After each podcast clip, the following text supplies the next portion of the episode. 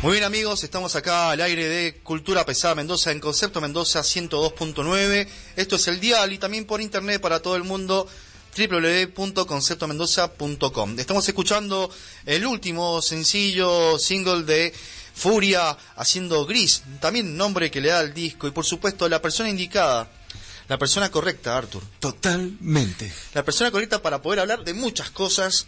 Soy su fan. So- yo también. ¿Viste? La voz, la Somos voz. fan de Angus. La voz de Furia y la voz de Umea acá presente en Cultura Pesada Mendoza. Buenas noches, Angus, ¿cómo estás? Buenas noches, señor Monoco. Buenas noches, señor Arthur. ¿Escuchás esa voz? Escucha esa voz. noches. ¿Cómo se escucha allá? Estamos probando, chequeando. Uno, dos, tres, cuatro, perfecto. Bienvenido, Angus. Bueno, gracias por invitarme. La verdad que estaba esperando este momento, obviamente. Ah, mira. Sí, sí, claro. ¿Cómo no? Digo, pasan tanta gente querida que en algún momento tengo que estar yo también. Bien. Angus, ¿cómo está la actualidad de, Um- de- de Umea? ¿Cómo está la actualidad de Furia? Pero vamos así picando. ¿Cómo está la actualidad de Angus? Angus, Angus, ahí está. Muy bien. Ah. Y con eso cerramos todo. Mira, con las dos bandas estamos laburando mucho. Yo cuando digo hablo como futbolista, tengo tercera tabla. Eh, Angus está trabajando muy bien. Dígalo, dígalo. Mira, eh, con las dos bandas estamos trabajando bien. Eh, creo que la pandemia nos ha hecho muy bien. Eh, hemos tocado más de lo que pensábamos que íbamos a tocar y hemos producido, por suerte, más cosas de las que nos imaginábamos. Porque la verdad que uno se pone y dice, bueno, tenemos tiempo, no va a haber tantos toques, podemos empezar a, a componer o a redondear canciones y la verdad que eh, a las dos, con las dos, los dos proyectos, las dos bandas, eh, hemos logrado objetivos y estamos logrando objetivos que teníamos pensado, pero pensábamos que iba a ser para el año que viene. ¿La pandemia hizo que se adelantara un poco todo o...? Sí, sí, yo creo que sí. Y nos, ha- nos unió un poco a nivel ideas, que teníamos por ahí un poco dispersas, un poco postergadas, y nos generó, por ejemplo, con los Furia, lograr terminar un video que lo veníamos pensando, pero muy, muy flojamente y... Y gracias a Ismael Dumé, que es la persona, el director, eh, logramos llevar a, eh, ese, el que teníamos un poco una idea en papel, pero medio medio difuso, él terminó de redondear una idea que, que nos gustó, nos gustó, llevó mucho laburo y hemos quedado bastante conformes y creo que a la gente que lo ha visto eh, también le ha gustado. Yo creo que Totalmente. ha, ha surtido efecto. Es genial. Ah, pero además de sumar un video, sumaron un disco. Que lo sacaron el mismo día que subieron. Sí. Eso, eso estuvo muy bien. Sí, creo que, bueno, eso fue un trabajo que no fue idea nuestra. Nos contactamos con una agencia de publicidad amiga de Miguel Conocente, que es de Polenta, y ellos sugirieron hacer ese tipo de, de presentación. Entonces, eh, yo creo que estuvo bueno, fue atinado. Nosotros estábamos con la idea de, más de banda, de te cuesta salir un poco de la, la presentación tradicional por ahí. Claro. Y dijimos, ahora eh, hagamos el laburo por las redes, explotemos un poco Instagram, que nosotros somos de la vieja escuela y ¿cómo va a poner una foto con una, una leyenda, este va así? No le da bola, claro, la gente de mi edad o del- es como que tenés que entrar. Nosotros íbamos más al Facebook, que era más tradicional. También está hay que explotarlo, pero donde Sí, está se, la movida. se es- juegan unos parámetros tradicionales, pero Instagram o ciertas TikTok otras. también, que nosotros digo, Claro. TikTok, lo que veo yo digo, para mí no, pero hay que aprender, hay que aprender a usarlo. Todas esas, todas la- las herramientas de las redes sociales son necesarias porque la gente está dando vueltas por ahí. Ahí es donde vos encontrás lo que está sonando. Bien, sí. Ah, Exactamente, exactamente. Yo creo que ya Facebook está en la parte de jubilados, porque no, es una red ya bastante clasicona, Sí, pero sigue funcionando, así que sigan usándola, nosotros la usamos también. Claro. Angus, el video, ya estaban anticipando con algunas fotos, ahí el video de Gris, eh, como una clase de, de cena, almuerzo, Sí, una claro. producción muy buena, ¿eh? Muy buena. Yo vi esa foto y después vemos el video y decimos, ¿qué están haciendo? Claro. Ya estaban anticipando que se venía un video. Dije, ¿un video? ¿Qué pasó? Viene disco. Buenísimo. El- el- ¿De qué va eh, visualmente? ¿También va coordinando con lo que va cantando Gris? Lo que vas cantando en Gris, perdón. Mira, eh, la interpretación fue más que no queríamos algo literal. Lo charlamos junto a Ismael y, y él nos sugirió que no fuese tan literal con la letra. Ya le voy a contar de qué trata más o menos la letra, cada uno la va a interpretar. Tampoco es no es un no es Borges, o sea, no soy Jorge. Tengo la, ni la ceguera siquiera. El tema es el queríamos algo que eh, tuviese, sí, un trabajo visual, un trabajo estético.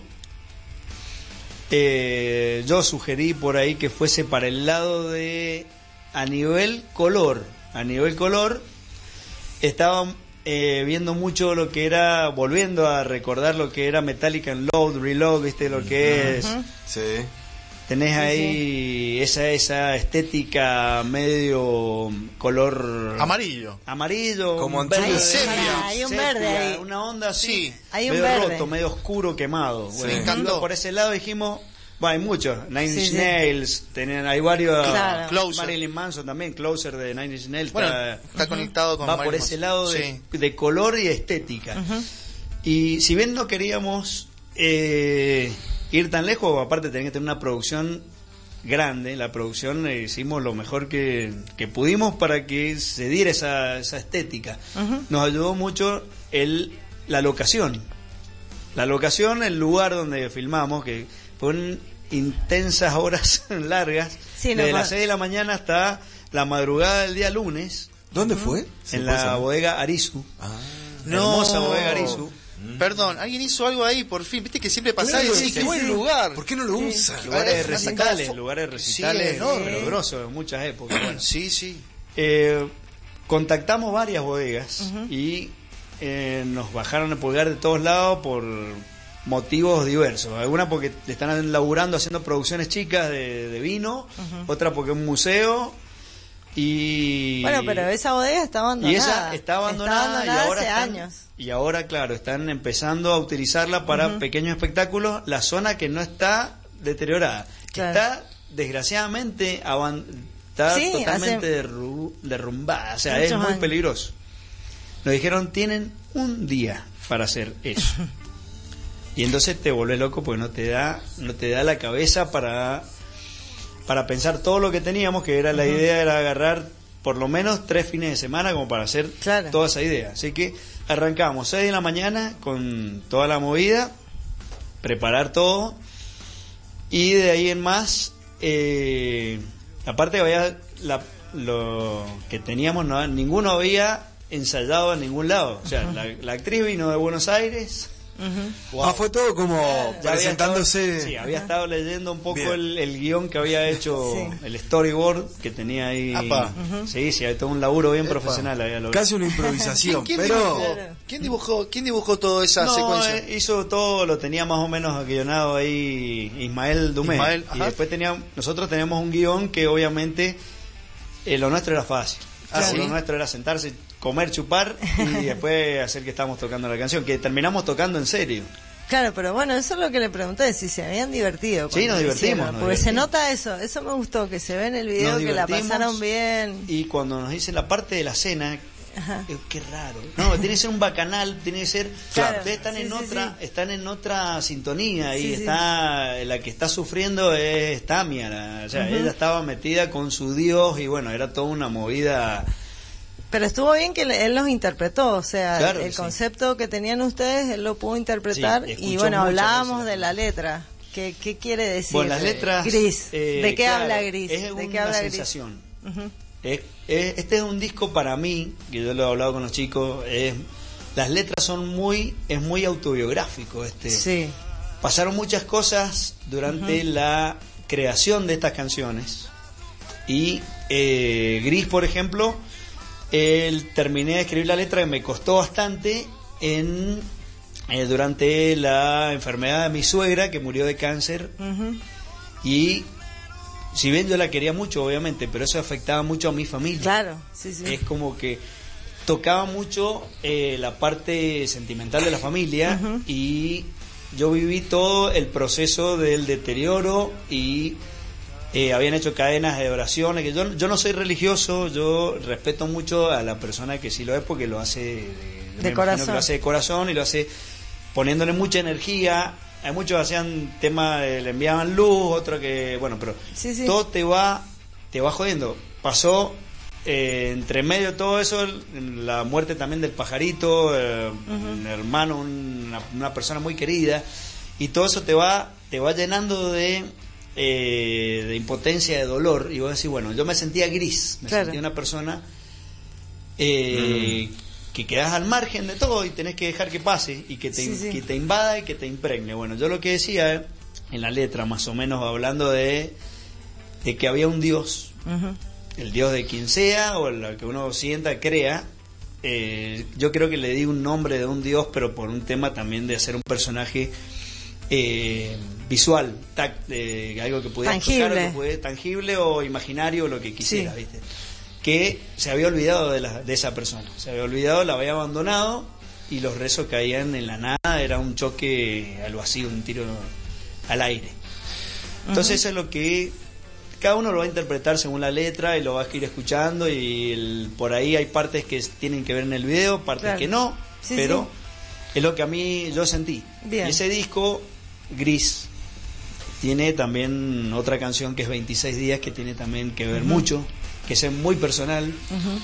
Y bueno, me, me costó sacar todo eso. Este, esa es la muerte de mi hijo, Ajá. que pasó hace unos cuatro años también. ¿viste? Entonces, es un disco que si bien tiene mucho power en algunas canciones, tiene un par de canciones que son para mí muy, muy fuertes, pero eh, necesitaba necesitaba trasladarlas Canalizarlo. y canalizarlas ahí, y yo creo que ahora ya Sí, las sí. eternicé y las exterioricé Y eso ahora es son lo- parte de la persona que lo quiera escuchar y cada uno va a Claro. sentirlas como quiera.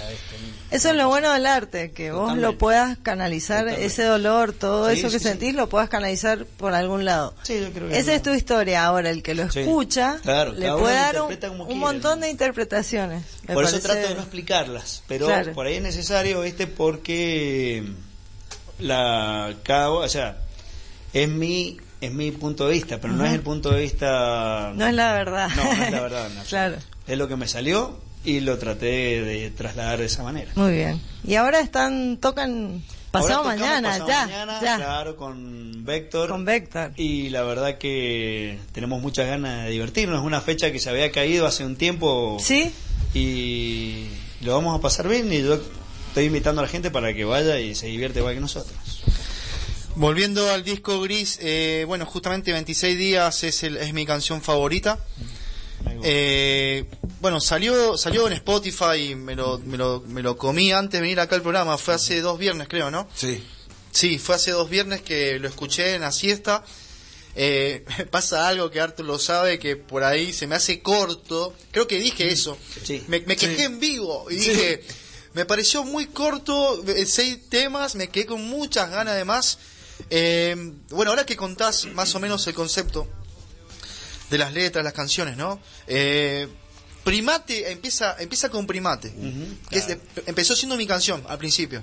Y, oh, acá está, viene a un, a un medio tiempo. Sí. Después, bueno, eh, está Gris también, que bueno, cierra Gris. Cierra gris. Cierra Gris y ahí dije, ah, a ver, acá pasa algo. Son seis canciones y hay letras muy profundas. Ya lo terminaste ahora de aclarar y explicar. Eh, Dédalo, por ejemplo, fue la que me dejó ahí como también pensando. Dédalo, ¿por dónde andamos? Laberinto de Dédalo. Laberinto de Dédalo. Dédalo era el creador del laberinto del Minotauro, el Sí. padre de, de Ícaro, el que hizo la, el- las alas de... El suicida. El suicida, bueno. Y al flaco terminan castigando, si bien no, no me equivoco, eh, encerrándolo en el mismo laberinto. Un laberinto que no podía salir. Bueno, el laberinto era el despelote que yo tenía en la cabeza. No quiere decir que haya salido, ojo.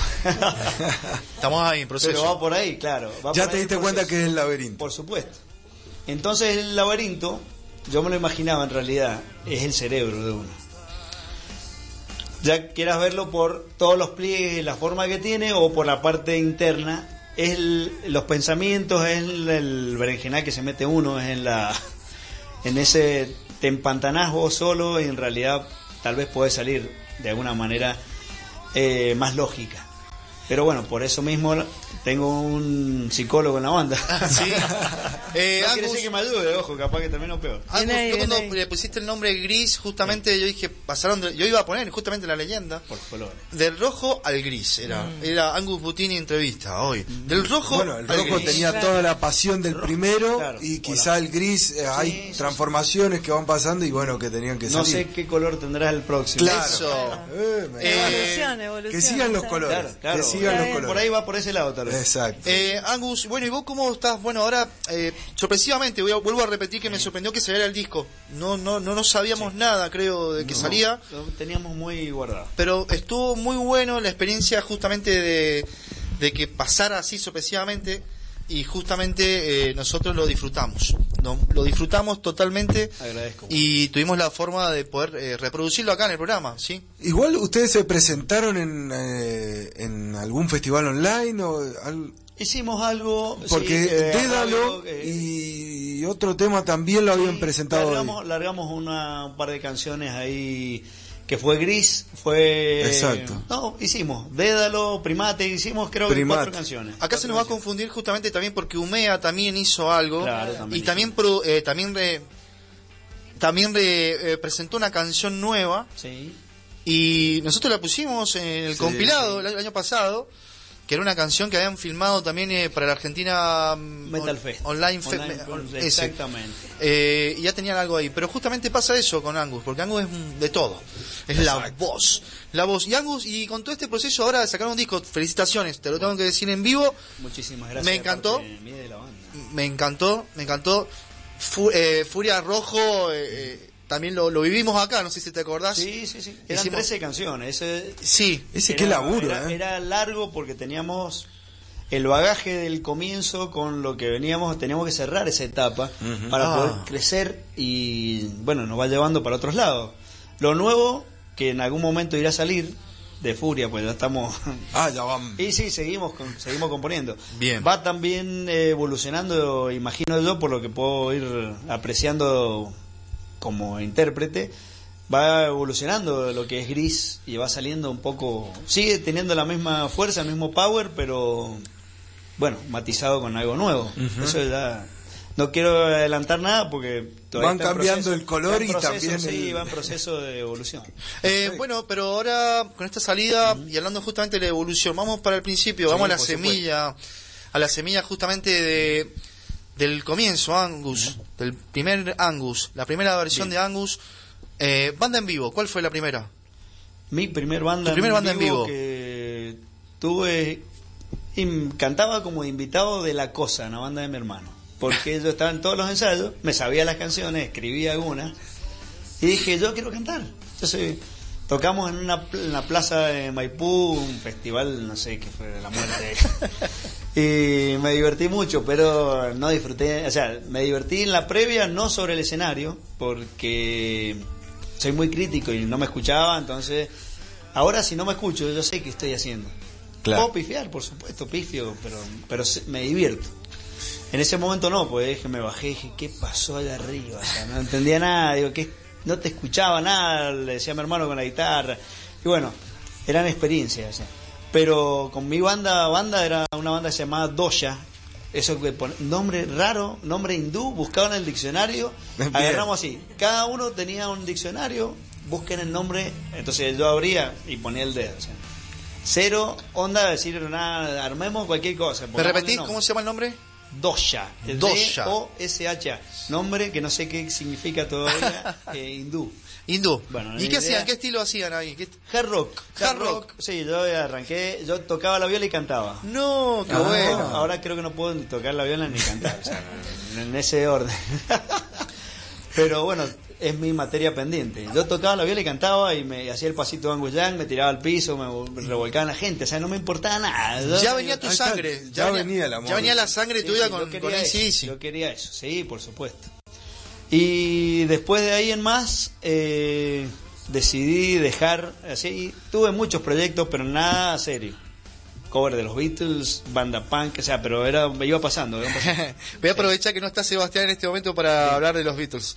Pero los Beatles fue porque te pintó cantar los Beatles o porque sos fan también de los Beatles. Me gusta, no soy fan. Me Listo, gusta. te me gusta. gusta, me gusta como los Stones también, me Vámonos, gustan muchas cosas, los flacos fueron muy jugados en muchas épocas, me gustan muchas canciones, pero no soy fan. Hablemos de tu sueño entonces. Bien.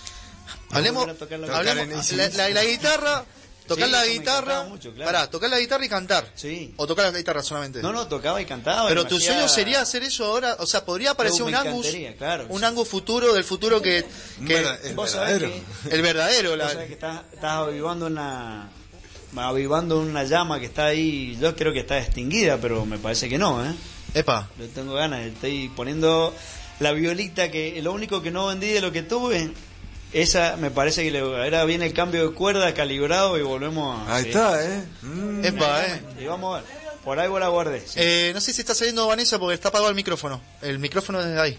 Ahí está, fíjate ahora probando. Hola, sí, sí. Ahí está saliendo, Digo, linda. la viola sobrevivió por algo, o sea, es una Eh, señal, es, una señal. Es una pasión que queda ahí. Pero cuando salió el nuevo disco de ACDC te, te dio más ganas, sentiste Sí, ese por sabor. supuesto, más, me puse con la violita, le Bien. pedí a mi hermana Brunella un amplificadorcito chiquito de 10 watts, así, le dije, vamos que me tengo que poner a tocar encima. Obviamente es la frustración total, porque decir, yo antes tocaba más, ahora toco menos, pero no importa, vamos a tocar. Pero va, va, va, va en camino. A mi Bien. hija Alegra le compré un ukelele para decir, bueno, pongámonos los dos, hagamos Claro. algo. Bueno, ahí está, estamos Bien. los dos con ganas. eh. Bactor, entonces llega. Sí, no, vino, claro, sí, creo que vino Bactor como primera banda más o menos seria, A ver. lo cual me aprendí mucho. Yo creo que al día de hoy he aprendido muchas cosas, aprendí a escucharme bien la voz, a decir, por este lado quiero que vaya, más o menos conocer qué puedo hacer, qué no, y a tener un proyecto de decir, se puede, se puede lograr algo. Seguimos en el under, pero laburando puedes hacer algo que, que llegue, que, que nos guste a nosotros como primera instancia. ¿Qué era lo diferente de Bactor a las otras bandas de ese tiempo? Estamos hablando del No principio. teníamos límites de eh, límites sonoros, límites de- Creativos, creativos. Claro. Yo podía cantar en inglés, podía cantar en español, podía cantar cualquier cosa.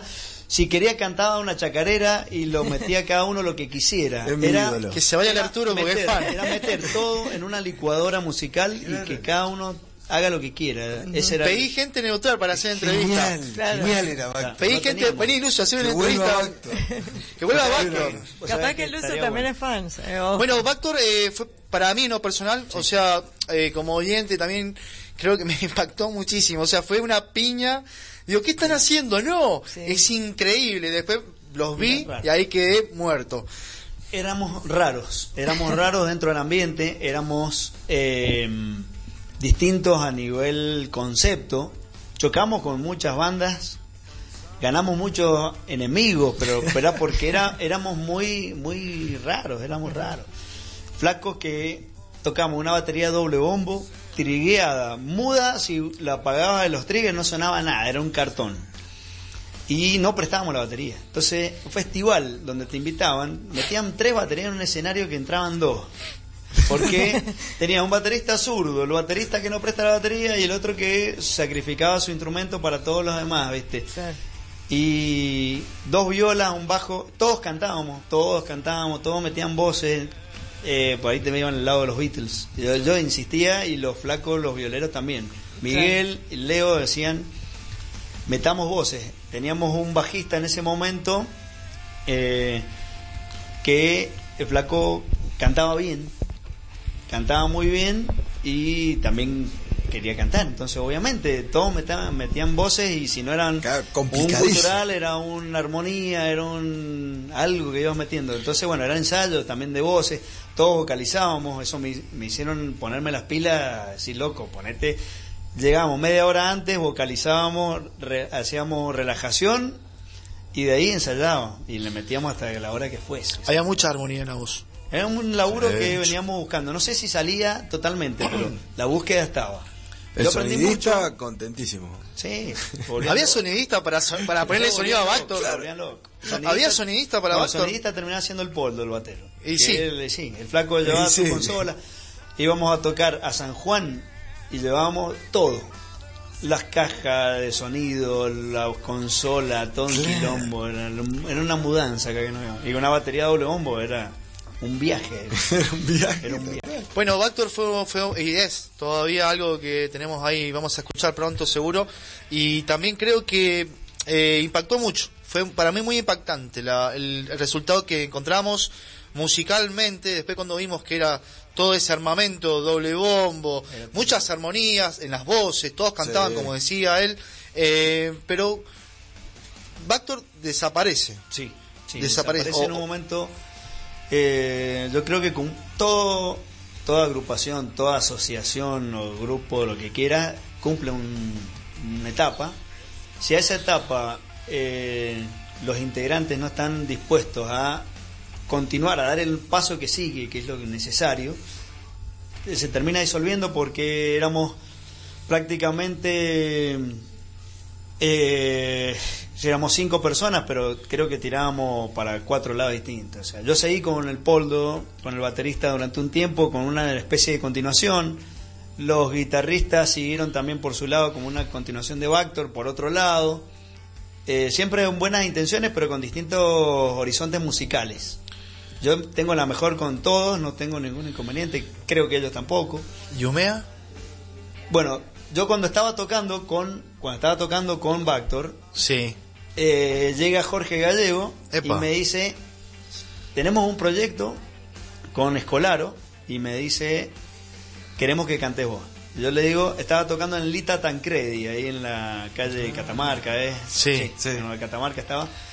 Y yo me estaba bajando el escenario y le digo, mirá, eh, no sé, toma el CD y esta es mi dirección. Andá a mi casa, ensayamos ahí, tal y tal día. Nunca escuché el CD. Nunca lo escuché. Creo que habré escuchado dos canciones. Era un delirio de cosas que yo estaba en la cabeza en otro lado. Estaba sinceramente en otro lado. Ahora lo ves ahora lo tengo ahí, lo, lo- lo voy a escuchar cuando tenga para escuchar CD. Pero los flacos vinieron y esa es la actitud. Vos tenés que ir y buscar el lugar, no a la persona o al. Yo le que le digo, vos querés tal batero, querés tal violero, tal cantante, andá y habla con él. No, eh, vos buscá tu proyecto, vos hacés tu, tu Mm, futuro. ajá.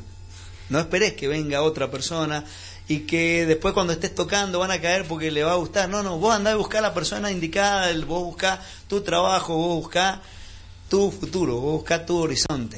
Bueno, en ese momento los flacos hicieron eso, se jugaron y venían con una idea que yo no venía escuchando de Haunted, no venía escuchando In Flames, no venía escuchando bandas así eh, de death metal melódico como Lamb of God, ponele, venía con otro, con la cabeza en otro lado, venía, venía en el, con el chip de, de Bactor, venía por ese lado. Claro. Que veníamos con Korn, veníamos con Fey No More, o, y del- bueno, unas bandas tipo trash también. Si bien había escuchado bandas así, pero no las tenía incorporadas. Entonces, vinieron, me contactaron, no le di mucha bola, le dije sí, pero estoy con este proyecto. Bueno, volvieron a contactarse, vení a un ensayo, ven a escuchar. Y bueno, eh, terminé diciéndoles no tenía tiempo. Lo armaron a Umea con, lo, con el Fede de Engendro, con el Pablón, que eran... Eso hicieron la primera, la primera grabación, los primeros toques. Era un Umea más chacal, más, más salvaje de lo que Bien. es ahora. Que tal vez a mí me gusta, yo quiero que vuelva a esa, esa salvaje, eso primitivo, crudo. ¿Te gustaría eso? Sí, yo creo que ahora con lo nuevo viene por ese lado. Lo nuevo viene por ese lado. Es- también tiene mucho que ver que se ha sumado el Tano Capezone. Pará, ya vamos a esa parte del digo, chiste. pero va por ahí. Vamos a, vamos a mandarle un saludo primero ¿sí? al guitarrista, A Fernando Escolaro. a Fernando Escolaro, Ah, que cumple años hoy día. Sí, cierto, feliz cumple. Es un gran, gran guitarrista, tengo los mejores recuerdos de él y que él me dijo una vez arriba del escenario, hay que rockearla, me hay que Se rockearla. subió a divertir. Se subió a divertir. Si tocabas vos justamente ese día. Eh, también saludos al Tano. Sí. Que bueno, ya tuvimos la oportunidad de charlar con él y estaba muy contento. Bueno, nosotros le, hacemos, le contamos que hacíamos un chiste de un señor que gritaba por vos, por vos. Sí, sí, sí, bueno, sí. le mandamos Bueno, un ahora- saludo enorme también. El viernes que viene lo vemos. No, no va a poder tocar, por eso. Claro, no va a poder- Ese era el chiste. Cuando nos enteramos dijimos, ah, no van a poder tocar ahora los Humea. Sí, sí, es muy probable. es muy probable. Bien, pudimos hacer el chiste y lo escuchó Angus. Eh, Angus, y bueno, y estás con esa formación de estos chicos maravillosos. De principio ya la banda era, como me decís vos, mucho más eh, chacal, así, potente. sí. Y bueno, ya venían igual con el con los engendros, los, los tenían ahí medio dormidos, pero ya estaba engendro dando vueltas. Entonces, cuando hubo una pequeña diferencia de ideas, los flacos siguieron con su banda y decidieron sumarme a mí. Ya, ya yo no podía decir que no. Bien. ya, ya había pateado mucho para adelante. Bueno, pero vos escuchaste Ya la banda. dejado- ya escuchaste, dejado escuchaste, eh, Humea sin voz. O sea, Claro que sí, sí, ahí, sí. ahí dijiste, ah, ah, No, sonaba, sonaba muy potente, sonaban, eran una planadora. Y eso que eh, estaban muy crudos, pero ya se, ya se veía cómo venía la, la historia. Y dije, bueno, la- la- el tema va en serio, o sea, va en serio la, la banda. Entonces de- me sumé y me dijeron, mira, tenemos un Mendo Rock, queremos por lo menos Wow. que te sumes al Mendo Rock del 2006 sí. y, y bueno, después si no te gusta, eh, seguir tu viaje, pero no queremos perder esa oportunidad. Le dije, lo veo con tantas pilas que me, me sumaron. Yo ya no estaba con Bactor, ya estaba, eh, estaba con Drow, que era una banda que vino a hacer una continuación, que de ahí estaba el Damián Daniele, que ahora está, bueno, se sumó después de que yo Sí. estuve a los años, se sumó Damián ahí a, a Umea también. Le mandamos un beso a él también, que es lin- lindo rubio, que mirá, es el gringo que trae la- las Sí, chicas a la banda. Fortachón. el fortachón. Sí, sí, que hace pulseada y le gana a bateros grandotes, ¿no? Todo Sí, porque se cree que es de, es de Luján, no sé Eh, qué. ah, en la zona. La zona que le da poder. Algo, algo debe de tener ahí. Perdón, ¿repetís el nombre Sí. de la banda que era? Drow. Drow. Drow sí. es un. Y una calcomanía de esa banda. Claro, Drow eh, también, viste, se le puso el polvo el nombre, tiene que ver con. Claro. Son personajes de ahí de.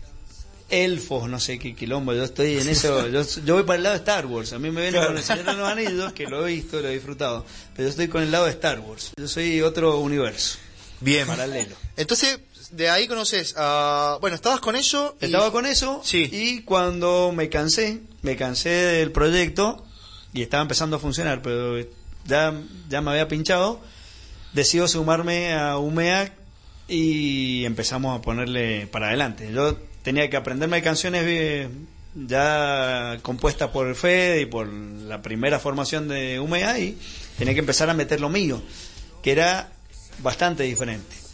Bastante diferente, pues yo venía con una melodía, Melodía. menos menos cruda, menos salvaje, viste Claro. que el Fede es así, es más Claro. es, Pa. es bastante más, más brusco. Yo- Los míos, este, es una, una señorita ahí cantando. Bueno, claro, míos cuando vieron, eh, ellos vieron justamente el cambio tuyo melódico, el, ingre- el ingreso tuyo melódico ahí también que tenés tu, tu voz, ponele gutural, scream, lo que quieras pronunciar-. Sí, pero lo mío va más para el lado más, Claro. más hard rock del... Y pero cuando sintieron eso, Escolano y compañía en ese tiempo No, ahí. me buscaron justamente porque querían eh, un cambio también, algo así.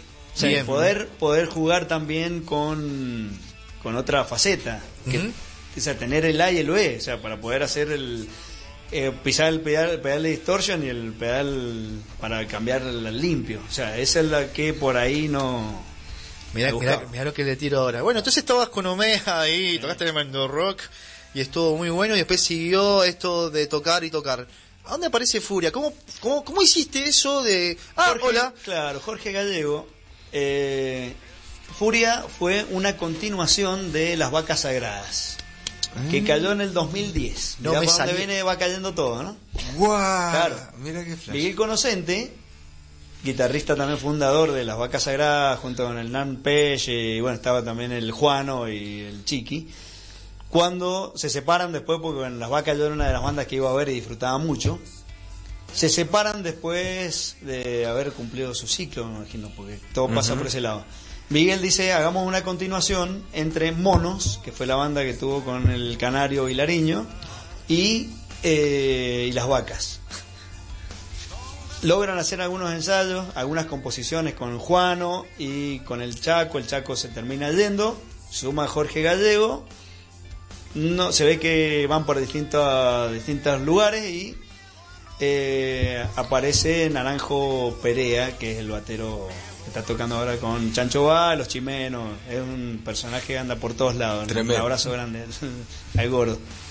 Y me dice, Jorge, me dice, necesitan un cantante, te pinta sumarte, es una onda alternativo, nada que ver con Humea.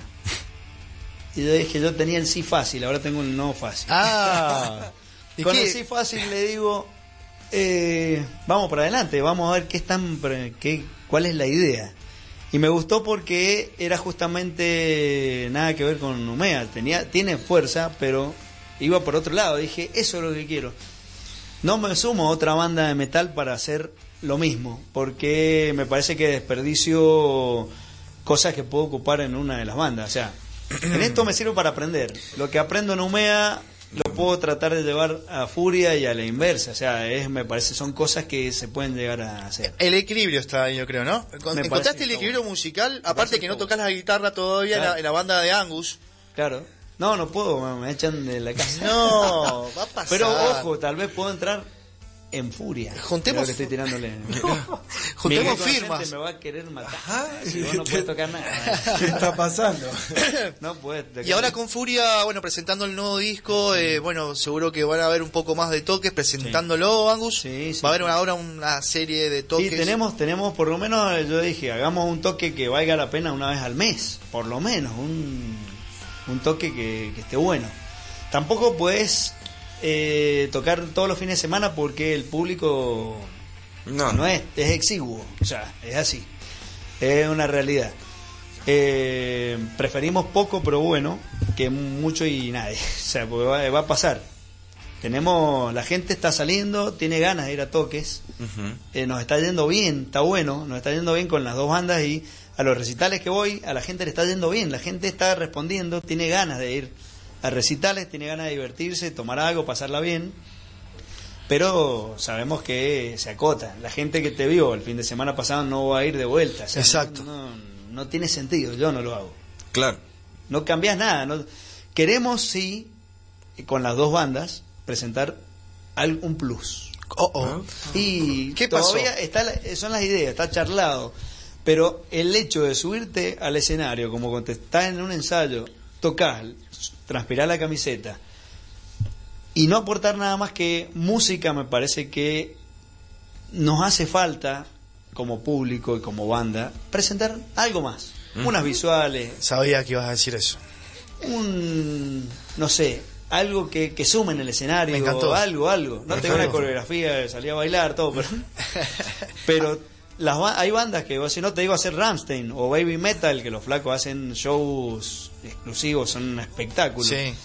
pero no se no está lejos se puede hacer algo que la gente tenga una- un plus Que sea algo más No que sea música más. musical. Claro. Que, Que haya una obra, más, una más. representación. algo más yo creo que Van a estar presentando oficialmente alguna, algo como eso. O sea, a ver, van a hacer un. me- me- me- está eh, todo charlado esto Ah, bien. Queda dentro de, detrás de bambalinas, yo lo he tirado ahora este Para poner charla. presión. Y está charla, claro, claro, ya queda sentado como una vez lo dijiste hace muchos años. Hace Bien. muchos años. Arturo. ¿por qué Angus es tu, tu ídolo? Creo que desde la etapa de Bactor, pero yo he vivido cerca de su casa de- y siempre lo veía pasar con su melena Sí. y su Y su- postura heavy. Bigotito. No, Y su bigotito. rockera. D'Artagnan. Claro, decía, ¿Lo escuchaste tocar la guitarra cuando estaba cerca de No, él, no escuché, Se lo escuché siempre cantar. Bien, por eso sos fan así, te, Eh, te, claro. te impactó Bactor. Me impactó. A mí me impactó, pero los perdí después, no estaban Sí. más y dije, uy, Sí, y ahora. una lo perdí. Suele pasar. Y pasó eso y después, bueno, me morí cuando escuché Umea. Un mea. Umea fue el momento ahí que dije, ah, ¿Cuándo fue el Mendo Rock del 2006? De 2006, ¿Y Gabriela qué? Mistral, pero Ah. el primer toque mío con ellos fue en antes de. Y tiene que haber sido, no sé si comienzo del 2000, finales del 2005 o. Yo entré eh, en 2005, no me acuerdo. Mucho antes. Y sí, era. O sea, eh, para mí era algo nuevo, no tenía la el acompañamiento de los coros detrás de como tenía en Bactor, entonces era yo solo y tenía que ser Claro, algo ahí a- más, a bancar. claro, a bancar y a ponerle y mi actitud al principio era más hardcore, era más así, más straight, era el chocar con la gente, o sea, estar más ahí. epa. Claro. Después con el paso del tiempo he sido más yo. O sea, porque ya estoy más viejo. ya me quedo más ahí, no me muevo casi, ¿viste? Estoy ahí. Igual por ahí hago un poco con, el- con la gente, que se hago una cosa, me saco las ganas. Sí.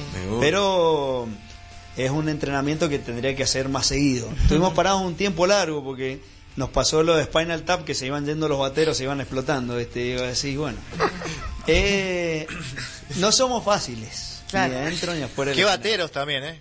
No, hemos tenido todos, son unos monstruos y hermosos. todos han sido, eh, del, independientemente de la manera que hayan pasado por la banda y se hayan ido por las razones que sean. Yo tengo mucho aprecio hacia todos, o sea, es un... Sigo teniendo contacto con la mayoría y la verdad que todos han aportado mucha mucha energía, mucha buena onda durante Sí. el tiempo que han estado, o sea, es Y evolución, son seres humanos, son seres humanos. Yo soy, o sea, yo no estoy todos los días ni haciendo chistes, hay días que voy y les pido disculpas a la banda porque estoy con la cabeza en otro lado, así mirando el teléfono porque estás con un quilombo en la cabeza, estás ensayando, pasan los temas, pero no le he puesto onda, o sea, cumplen, cumplen la función. Claro. Wow. Me está mirando el boludo del teléfono y diciendo, ¿qué estoy haciendo mirando el teléfono? Si tengo que estar ahí, tengo que Claro, estar sí, sí. Pero bueno, por ahí tenés un quilombo personal o de lo que sea y no sabes cómo, bueno, son cosas que pero lo entienden y así como les pasa a ellos, me pasa a mí, Claro. tratamos de apoyarnos, pues ese- Convivir. De eso se trata un, un grupo humano. Dijiste antes de, y me acordé, de, quedaba en, Cha- en Chacras, ese lugar, en la la Panamericana, en la la Panamericana. Guanaca. sí, sí, me acuerdo. Y bueno, dije, ¿cuántos años dentro de tocando y, y viendo, viviendo lo que es Sí. la, la cultura pesada en Mendoza? ¿Cómo has visto vos la evolución de, de todo? Mira, quisiera decir que con respecto a los lugares hubo una evolución. En Sí. realidad no lo veo así. Y me pone triste porque hay muchas bandas que se están rompiendo el lomo, bandas nuevas, bandas que, bueno, hay bandas viejas también, Sí. como los Septicemia o los Cynical, tienen un montón de años. Cynical Sí. están cumpliendo 23 años, los flacos han tocado desde un mini market en, Claro, sí, sí. San Rafael hasta en estadios grandes, o sea, en lugares grandes, importantes y, y en los lugares siguen siendo lo mismo. El problema para mí es de eh, los lugares para tocar de los dueños. Sí, Con la mano en el corazón, yo tengo muy buena relación con algunos y con otros no quiero ir nunca No más. tanta. O sea, no, yo entiendo que es un negocio para ellos, pero así como un negocio, el músico le lleva a la gente, Sí. le hace que consuma y hace que ese lugar tenga vida. Si no llevas músicos, la gente va a ir a tomar Claro. y tal vez sigue yendo. Pero eh, va a ir otro tipo de gente, va a ir, no va a ir el público del rock. ¿Qué va a pasar? Van a empezar a hacer lugares clandestinos, como ha pasado, y bueno, siguen Sí. habiendo una fiesta Claro. clandestina. Musicalmente, la evolución. Eso sí, la Hay- verdad, ¿a dónde hay mucha. Y ahora tenés eh, gente mejor equipada, porque ah, antes, bueno, ni hablar de los comienzos, comienzos donde eran muy pocos los que tenían un instrumento en serio Claro. y equipos en serio. Eh, a partir de el año 2000, pues en los 90 también hubo una apertura de importación, pero bueno, eh, los instrumentos caros son caros. Eh, hubo un cambio también de mentalidad. Los pibes, que ahora ya son más adultos, pero cuando empezaron, eh, iban a profesores para aprender en serio. Yo soy de una época que mucho autodidacta. Sí, sí. Sí. Yo canto autodidactamente, o sea, y tocaba la viola también, y tengo 10 millones de falencias. Y si bien fui a una fonoaudióloga que me dijese aprender a colocar la voz para no matarte, Claro. eh, yo tendría que haber estudiado. Todos, todos tienen que estudiar, porque ahí vos podés ser el Messi del instrumento, pero si vas a tener una limitación que no es muy difícil que aprendas solo. El, ser autodidacta está buenísimo, pero en algunos casos, a mí, en mi caso, me limita. Yo necesito. Ahora tenés muchos medios Eso, pensá que que la están ahora... aprovechando a través de YouTube o a través de cosas así online que te enseñan. Entonces muchos han mejorado y tienen mejor técnica y están sonando muy afilados y están ensayando más a conciencia. Eso Claro. ha cambiado. Muy bien amigos, están sintonizando ahí 102.9 FM, estamos en el dial por internet www.conceptomendoza.com. Saludos a todos los que están escribiendo de todo el planeta. Estamos acá con Angus Butini en Cultura Pesada Mendoza, así, tal cual como lo está contando él. Y para cerrar la última pregunta, cerramos Angus, es ¿cuál es el mensaje? A ver, de todo lo que estás cantando, cantás con dos bandas, con otras también, eh, el mensaje, el mensaje tuyo que va, a ver, que vos quizás querés expresar, que tiene alguna, hay alguna oración por ahí, Angus, algún, algún mensaje. Estás con dos bandas. Los mensajes, eh, porque vos escribís, coinciden. ¿Cuál es? Mira, eh, particularmente, o sea, todo lo que escribo, obviamente como yo soy el- la persona que ha tomado ese lugar y lo ha elegido, en realidad el canto me eligió a mí, yo empecé como guitarrista, eh, como había dicho. Sí. Y las limitaciones te llevan a que cantes. Así. Y Les escribas. Claypool, Les Claypool decía que él quería cantar, pero como hacía falta un bajista, se compró un bajo. Y bueno, gracias Claro. a él, Primus es lo que sea. Pero la necesidad te lleva.